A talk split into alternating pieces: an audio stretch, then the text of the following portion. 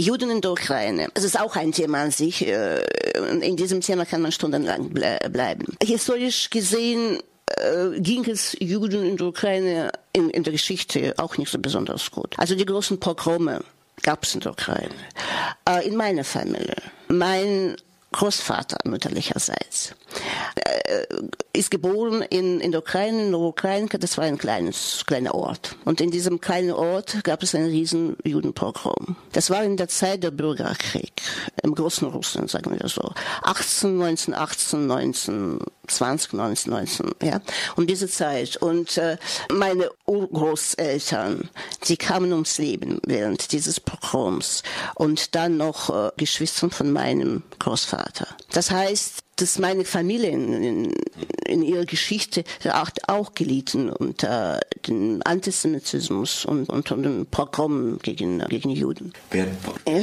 damals hinter den Pogrom waren das Sachen von der Zivilbevölkerung ausging oder von Bürgerkriegsparteien? Bürgerkriegsparteien. Das war so eine Zeit, Bürgerkrieg, wo es mit verschiedenen Namen auch verbunden ist. Machnut, Petlura, Dinikin etc. Also wer da damals, äh, oder Machnut damals da in dieser Ukraine, im kleinen Ort, Juden umgebracht haben, weiß ich nicht ganz genau. Aber ich weiß, das steht in unserer Chroniken, in der Chroniken unserer Familie, dass die Familie von meinem Großvater mütterlicherseits sehr gelitten hat. Und dass äh, genau an diesem Tag, äh, über diesen Tag hat mein verstorbener Großvater sehr oft erzählt, wie er war neun er, also er hat seine Eltern an einem Tag verloren, seine Geschwister. An einem Tag, wo äh, seine große Schwester äh, vergewaltigt wurde von, von diesen Banden und die Eltern umgebracht wurden. Ja? Das heißt, dass meine Familie hat auch gelitten unter diesem Antisemitismus. Wenn wir jetzt einen großen Sprung machen in die Geschichte und wo ich dann in der UdSSR und rein geografisch wurde ich, äh, würde ich so sagen, in der Ukraine war, in Donetsk, habe ich auch gelitten unter Antisemitismus und nicht nur ich, sondern auch meine meine Mutter, meine Eltern insgesamt. Ich würde nicht sagen, dass es der Antisemitismus der speziell für die Ukraine war, weil ich betone, ich wiederhole, äh, dass ich mich mit der UdSSR identifiziere und äh, dieser Antisemitismus war und staatlicher Antisemitismus. Also ich kann sagen, dass es ein, staatlicher Antisemitismus gab und kleinbürgerlicher Antisemitismus gab in der ehemaligen UdSSR, auch in der Ukraine. Ukraine, wo ich herkomme. Was verstehe ich unter dem staatlichen Antisemitismus? Auch eine gewisse Propaganda, weil äh, es ist so, dass Juden, das ist allgemein bekannt, auch hier im Westen, mehr zum Beispiel zu Amerika tendierten oder zu Israel. Und dann gab es auch diese politische Antisemitismus, also staatlichen, ich Antisemitismus, wo im alltäglichen Leben auch in den Zeitungen, im Fernsehen, also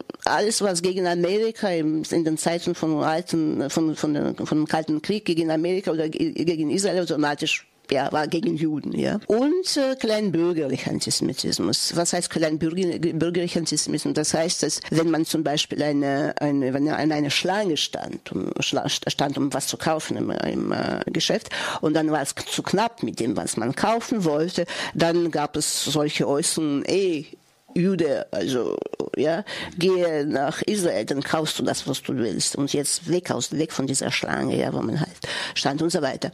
Das war, oder im, in der Straßenbahn wurde man beschimpft als, äh, ja, als Jude, äh, etc. Also es war dieser kleinbürgerliche Antisemitismus. Zurück zum staatlichen Antisemitismus, ich weiß, nicht, ich weiß nicht, wo man das positionieren kann. Bei der Aufnahme in einer äh, Hochschule zum Beispiel gab es gewisse Quoten.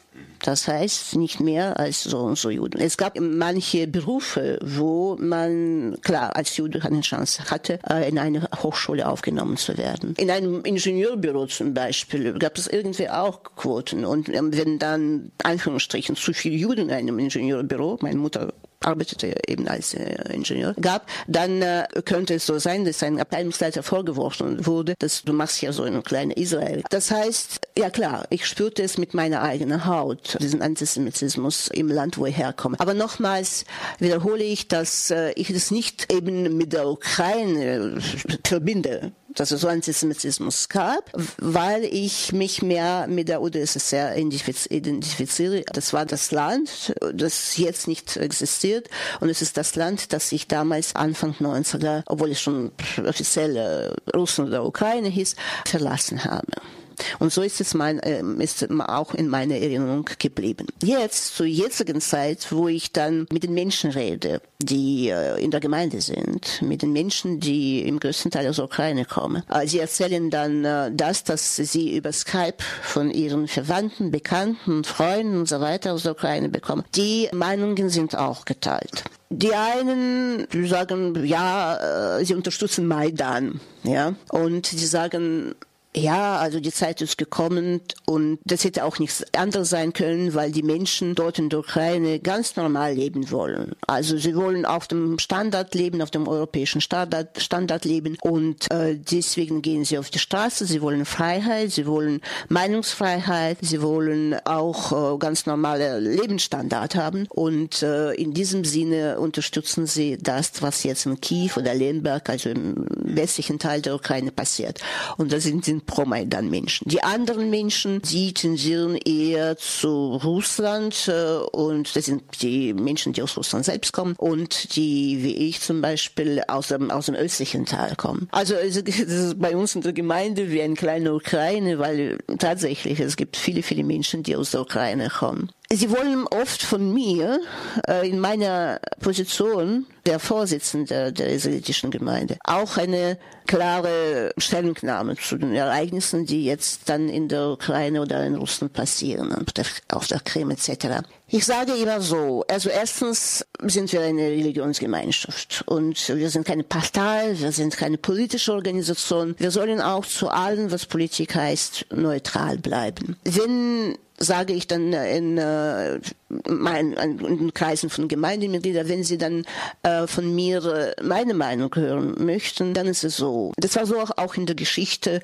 in der alten Geschichte, in der neuen Geschichte, dass man Juden oft als Sündenböcke aus, auserwählt hat.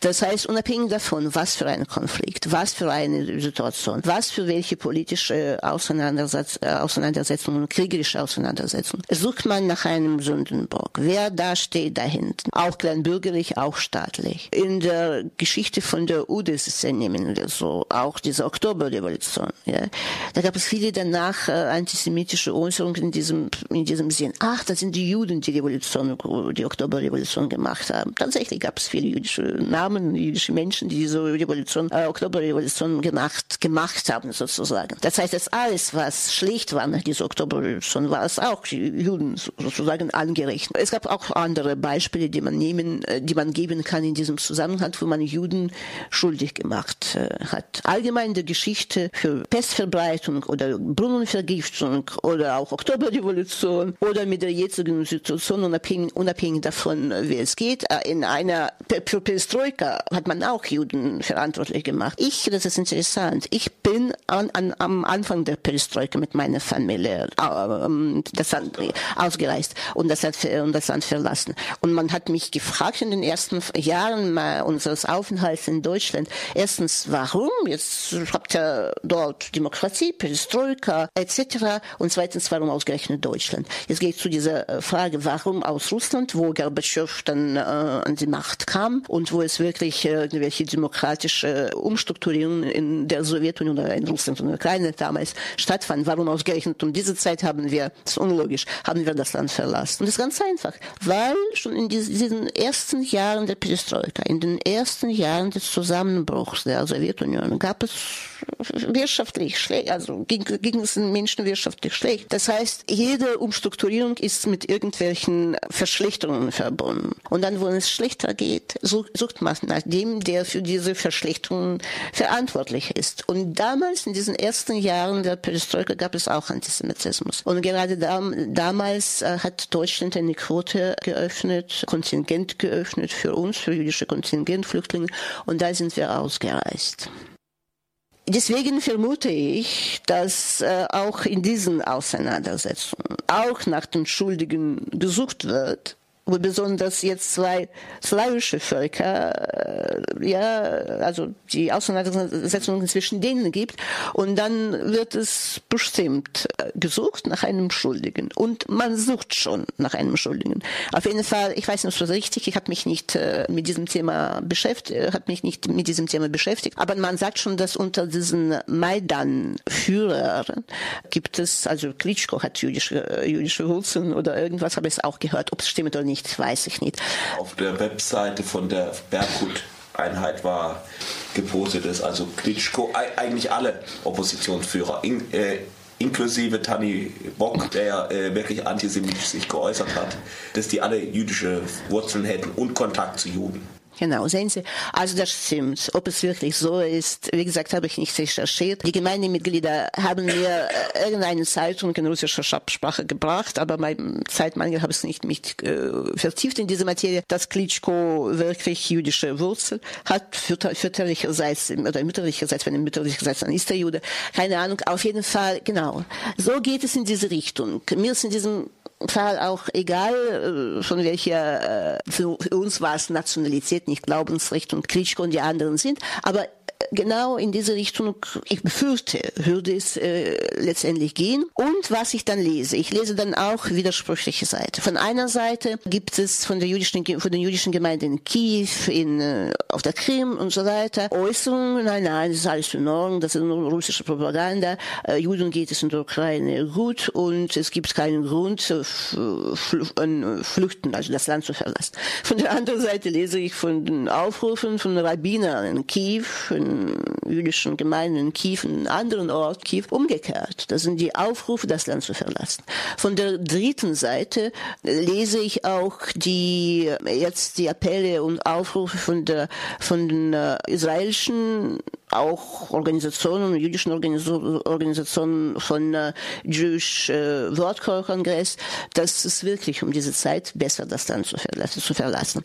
Auf jeden Fall, es gibt äh, unterschiedliche Meinungen in der Presse, im TV und unsere Gemeindemitglieder kriegen oder bekommen von ihren Verwandten, Bekannten, Freundes, anderen äh, Kreisen aus der Ukraine auch unterschiedliche Äußerungen. Auf jeden Fall, Israel wäre bereit jetzt weil Israel sowieso interessiert ist in äh, dieser Zuwanderung von Juden, äh, in diesem Fall ukrainischen Juden nach Israel. Das ist auch, äh, auch eigene Politik, ja. Von einer Seite, ja, das ist gut, dass äh, Juden immer Zuflucht haben. Und in diesem Fall ist Israel auch gut. Von der anderen Seite, Seite weiß man nicht. Da sind viele, viele Interessen, die, die jetzt zusammenkommen. Und Israel hat auch sein eigenes Interesse, dass äh, Juden nach, nach Israel kommen. Religiöses Interesse, politisches Interesse und allgemein. Es ist wirklich jetzt schwer, äh, sich äh, zu orientieren in der jetzigen Situation. Ja, so würde ich jetzt das beschreiben.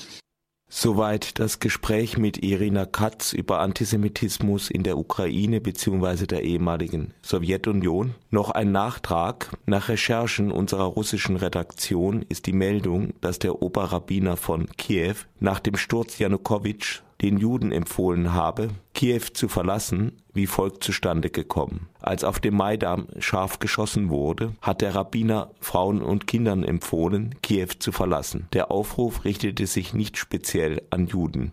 Eine russische Nachrichtenagentur wiederholte die Meldung dann, nachdem sich die politische Lage gewandelt hatte, und machte aus dem allgemeinen Aufruf einen Aufruf speziell an Juden. In dieser Gestalt wurde der Aufruf dann von anderen Agenturen wie der dpa übernommen